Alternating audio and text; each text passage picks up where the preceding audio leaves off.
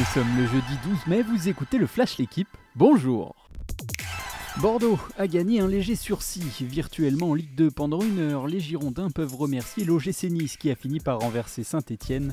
Dans un match marqué par des chants abjects de quelques Niçois à l'encontre d'Emiliano Sala, les Aiglons menés 2-0 se sont imposés 4-2 avec un doublé d'Andy Delors.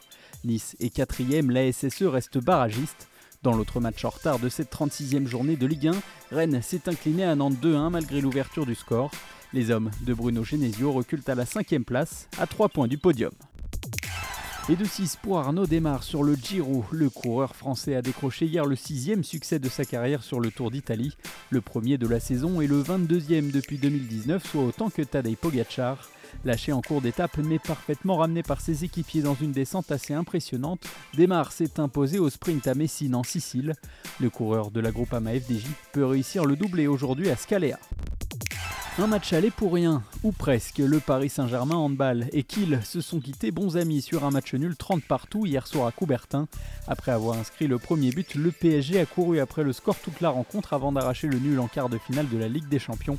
Il faudra réaliser un exploit en Allemagne la semaine prochaine. Seule une victoire ou un match nul avec plus de 30 buts qualifierait les Parisiens.